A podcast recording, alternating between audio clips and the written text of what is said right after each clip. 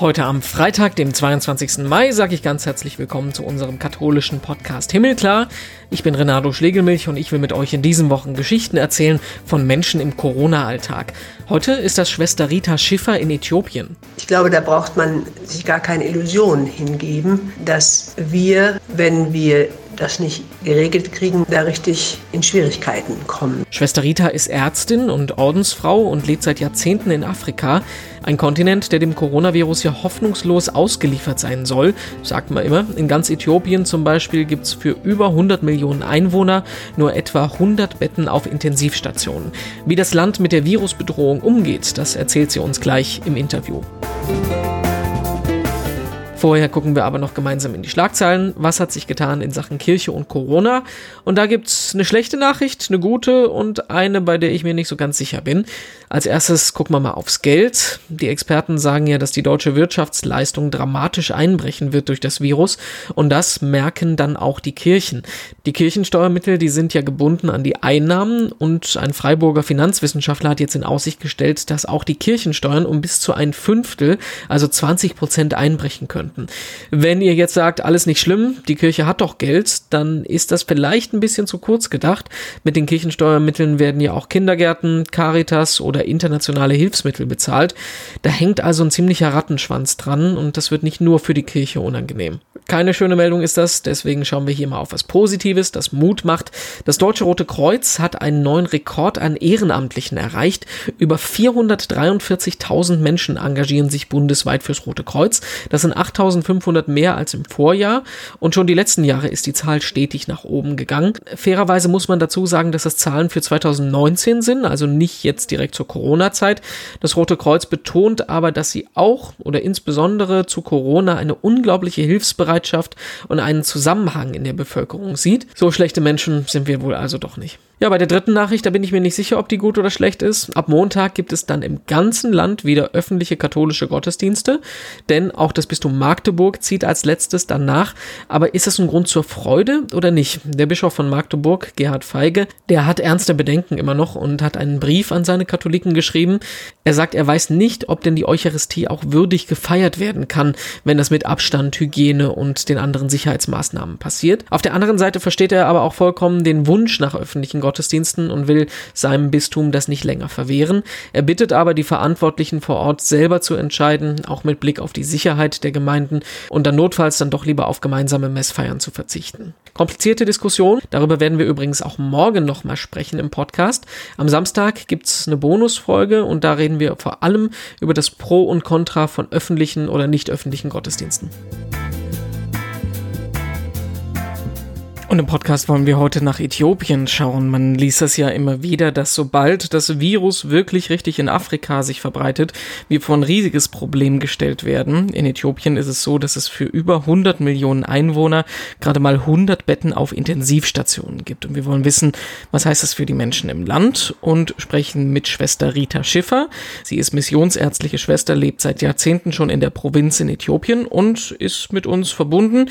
Technisch haben wir das per WhatsApp-Sprachnachricht hinbekommen. Schwester Rita, grüß Gott. Guten Tag, Herr Schlegelmilch. Guten Tag auch an alle, die uns zuhören. Und herzliche Grüße aus dem Südwesten Äthiopiens, aus einem kleinen Landkrankenhaus in der Gorage-Region. Wie geht's Ihnen? Wie ist bei Ihnen so die Lage? Uns geht's gut. Bei uns gibt es noch keinen Corona-Fall. Und wir sind halt auf dem Land. Afrika ist ja zum Glück noch nicht so weit in der Virusausbreitung, wie es zum Beispiel Europa oder Amerika sind. Südafrika hat zum Beispiel einen Ausbruch. Bringen Sie uns mal auf den neuesten Stand. Wie ist die Lage bei Ihnen in Äthiopien gerade? Insgesamt, soweit ich weiß, ist der letzte Stand äh, 273 Betroffene bei fünf Todesfällen. Das ist eigentlich ein sehr guter Prozentsatz an Letalität. Die meisten Fälle sind logischerweise in der Hauptstadt Addis Abeba, wo viele Leute rein und raus gehen. Äh, unser nächster Fall ist 60 Kilometer entfernt. Wir selber hatten noch keinen Patienten, der positiv hier angekommen ist am Krankenhaus. Und wir sind gespannt, was passiert. Mal so grundsätzlich gesprochen, wie sieht denn Ihre Arbeitssituation aus? Als Krankenhaus haben wir äh, in der Gesamtplanung der Regierung alle nötigen Präventionsmaßnahmen eingeleitet. Wir haben nur 95 Betten, haben aber in der Regel sehr viele Patienten. Und im Rahmen der Auflagen äh, haben wir einen separaten Eingang und Ausgang.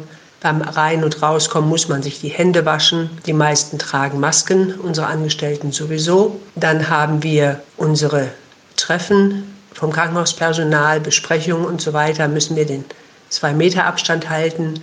Es gibt eine Taskforce im Krankenhaus, die sich wöchentlich trifft, um die Lage zu besprechen, vor allen Dingen auch die Lage in den Dörfern, die uns ja dann wiederum direkt betrifft. Bei uns ist ja der ganze Alltag ähm, vom Virus geprägt. Wie ist das bei Ihnen? Also haben Sie eine Maskenpflicht? Äh, was kriegt man davon mit? Ich habe zum Beispiel gelesen, dass äh, anstelle vom Freizeichen, wenn man das Telefon abnimmt, man äh, in Äthiopien eine Informationsansage zum Virus bekommt. Äh, es gibt eine Telefonansage. Wenn ich also eine Nummer wähle, kriege ich erstmal ein paar Minuten eine Lektion über Hände waschen, Abstand halten, Tuch vor dem Mund halten, wenn man niest und wenn man spricht, dass man Ansammlungen meiden soll, dass man Abstand halten soll. Das kriegt man also bei jedem Telefonat als Erinnerung gesagt. Ansonsten wurde bei uns auf dem Dorf, ja eigentlich auf allen Märkten, wurde der Abstand zwischen den Marktfrauen vergrößert und der Platz wurde erweitert. Das heißt, da ist etwas mehr Abstand zwischen den Anbietern. Aber natürlich müssen die Leute, die kaufen, da immer noch durch und es ist noch relatives Getummel. Was natürlich nicht zu vermeiden ist, denn die Leute müssen ja essen und sie müssen auch was verkaufen, damit sie Geld haben. Heute im OP musste ich richtig schmunzeln. Es gibt inzwischen schon eine ganze Brandbreite von selbstgenähten Masken. Wir selber als Krankenhaus nähen auch unsere Masken selber, machen auch unseren äh, Hand Sanitizer selber. Aber es gibt sie jetzt in allen Farben mit Gummibändchen und mit Schleife und was alles. Das ist ja richtig äh, ein Handel geworden. Wir selber verkaufen äh, von einem Mädchenprojekt in der Pfarrei für 15 Euro Cent die Masken. Aber auf dem Markt muss man schon etwas mehr bezahlen, aber dafür ist sie dann orange oder gelb. Was wir uns als Atat-Krankenhaus auf dem Lande sehr wichtig ist, ist unser Public Health Programm, also das Programm der öffentlichen Gesundheit. Unser Public Health Team geht von Haus zu Haus in den Dörfern, für die wir verantwortlich sind, und betreibt Aufklärung und erklärt, dass wenn Leute aus Addis Abeba zurückkommen, das passiert ja jetzt häufig, weil in Addis viele Fabriken geschlossen sind, sodass Leute, Tagelöhner vor allen Dingen, äh, wieder zurückkommen und nach Hause kommen, ohne Geld leider, und dann hier allerdings besser versorgt sind als allein in der Stadt.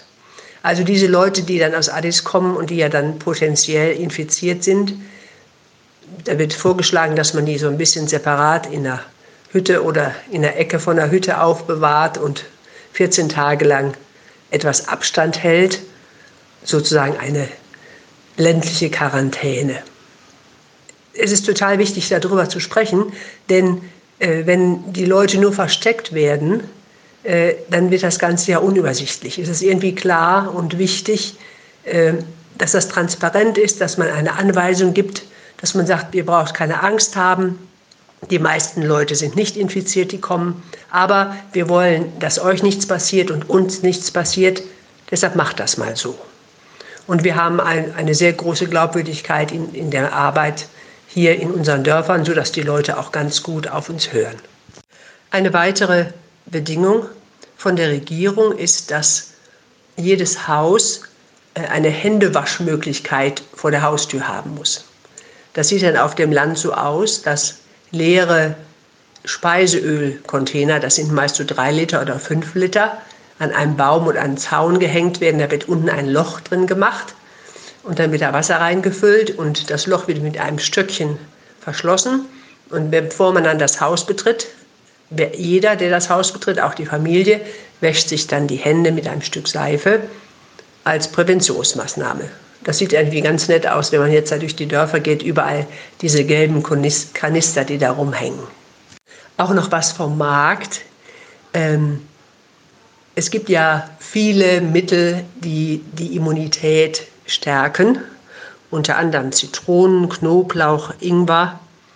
Und hier wird sowieso viel von diesen Sachen gegessen, auch unter normalen Umständen. Aber jetzt, wo es darum geht, eine gute Immunität zu haben, ist also äh, Knoblauch und Ingwer und Zitronen sind ja also ganz hoch in der Nachfrage. Und dann war in der ersten Zeit, die ersten zwei Wochen, gingen dann auf einmal die Preise zehnfach hoch für Knoblauch zum Beispiel, sodass niemand mehr Knoblauch kaufen konnte, weil das jetzt zu teuer war. Und dann hat die Regierung ein Gesetz erlassen. Jeder, der überhöhte Preise nimmt, kommt ins Gefängnis.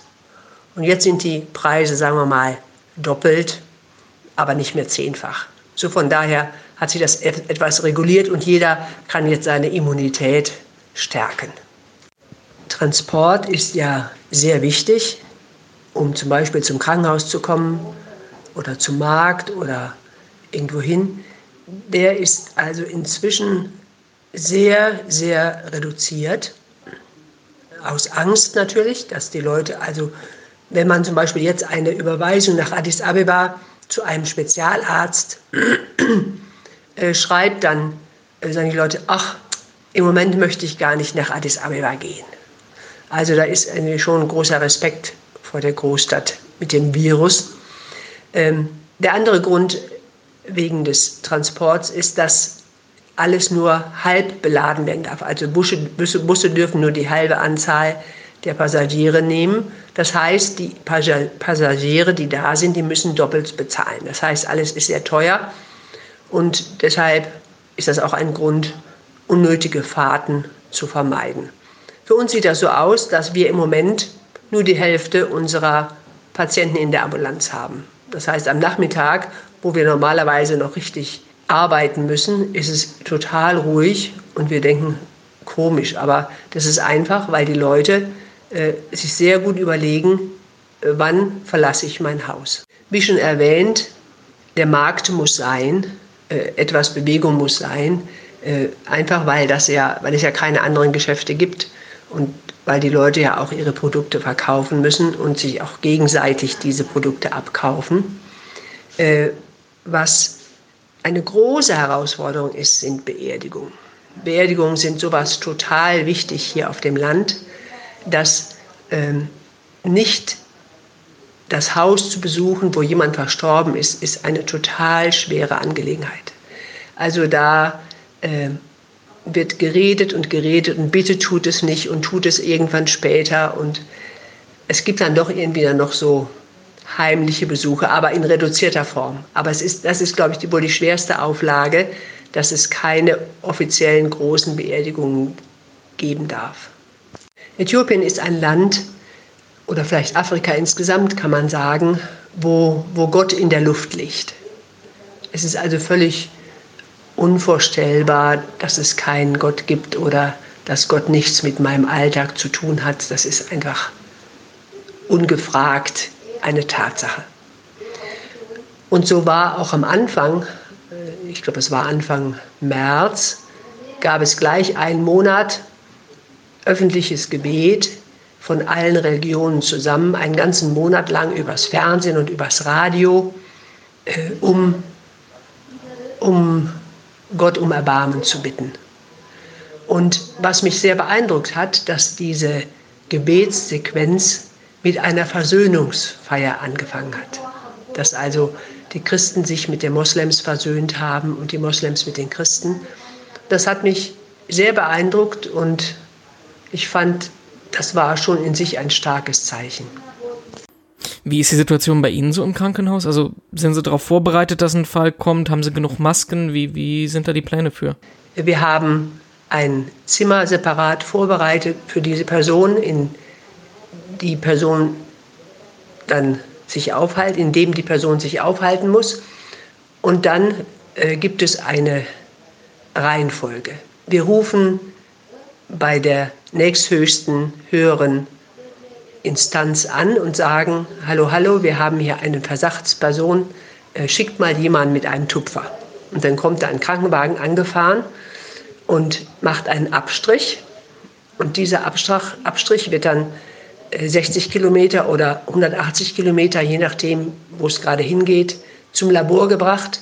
Und wir hoffen dann in 24 Stunden oder spätestens 48 Stunden ein Ergebnis zu haben. Solange soll die Person dann halt isoliert bleiben, bis klar ist, ähm, ob äh, die Person nun infiziert ist oder nicht. Das Gleiche äh, werden alle Patienten, die an Lungenentzündung erkrankt sind, äh, ein, äh, mit Abstrich, mit Abstrich äh, untersucht. Und bis jetzt waren das bei uns nur fünf oder sechs und die waren alle negativ. Also der Ernstfall ist noch nicht eingetreten für uns.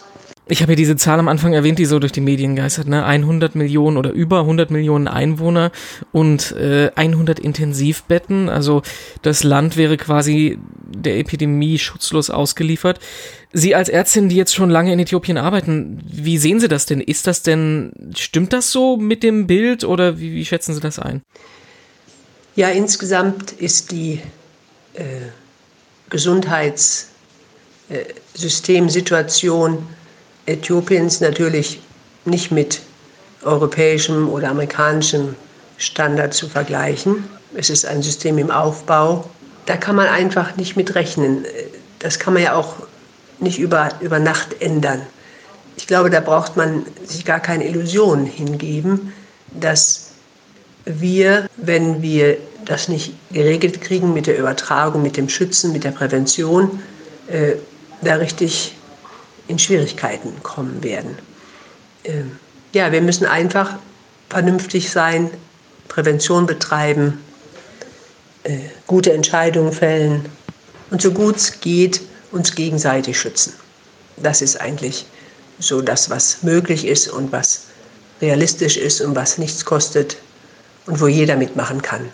Das Worst-Case-Szenario wäre wirklich, dass viele, viele Leute infiziert würden und bei einer äh, Todesrate, sagen wir, von 2 Prozent wäre das bei 110 Millionen, wären das 2 Millionen Leute. Nun würden natürlich jetzt nicht 2 Millionen Leute sterben, da ja nicht alle infiziert werden und es ja auch einen Teil gibt, die diese Immunität still durchmachen. Trotzdem wird es ein großer Sturm sein, wenn wir das nicht von der präventiven Seite geregelt bekommen. Daher sind alle Anstrengungen und selbst das Händewaschen mit dem Ölkanister vor dem Haus äh, sinnvoll, wichtig und dass alle mitmachen. Dass alle alle mitmachen, das ist, glaube ich, total wichtig. Das Bild, das ich äh, Ihnen gebe, ist natürlich sehr lokal geprägt eine ganz kleine Ecke Äthiopiens, eine schöne Ecke Äthiopiens. Aber ich denke, so die Wirklichkeit für viele Leute, die auf dem Land leben. Und die geschlossenen Fabriken in Addis, die geschlossenen Ämter in Addis, äh, die Probleme äh, mit Transport, äh, mit der Post, das sind natürlich Konsequenzen für, das ganze Land, aber für uns hier, hier nur indirekt. Also indirekt insofern, dass Leute, die keine Arbeit mehr in Addis Abeba finden, wieder aufs Land zurückkehren zu ihren Familien. Schwester Rita, die Abschlussfrage. Was bringt Ihnen Hoffnung in der Situation, in der Sie gerade sind? Mit den Leuten und für die Leute zu beten. Da wird so Psalmengebet ganz lebendig in dieser Situation. Wir wissen nicht, was auf uns zukommt.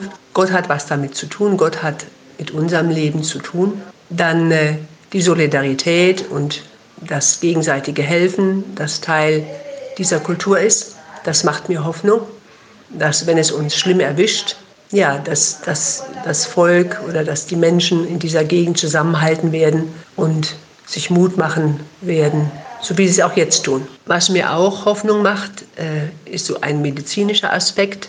Ich vermute, dass Äthiopier, die alle Kinderkrankheiten unter recht rauen Bedingungen überlebt haben, ein sehr gutes Immunsystem haben. Also da baue ich persönlich ganz fest drauf, dass trotz oder gerade wegen der schlechten medizinischen Infrastruktur die beste Trumpfkarte das eigene Immunsystem ist. Und da hoffe ich einfach, dass die Leute stark sind und sich wehren können gegen den Virus, wenn es denn sein muss. Und dass Gott ihnen dann Gesundheit und Leben schenkt. Bye.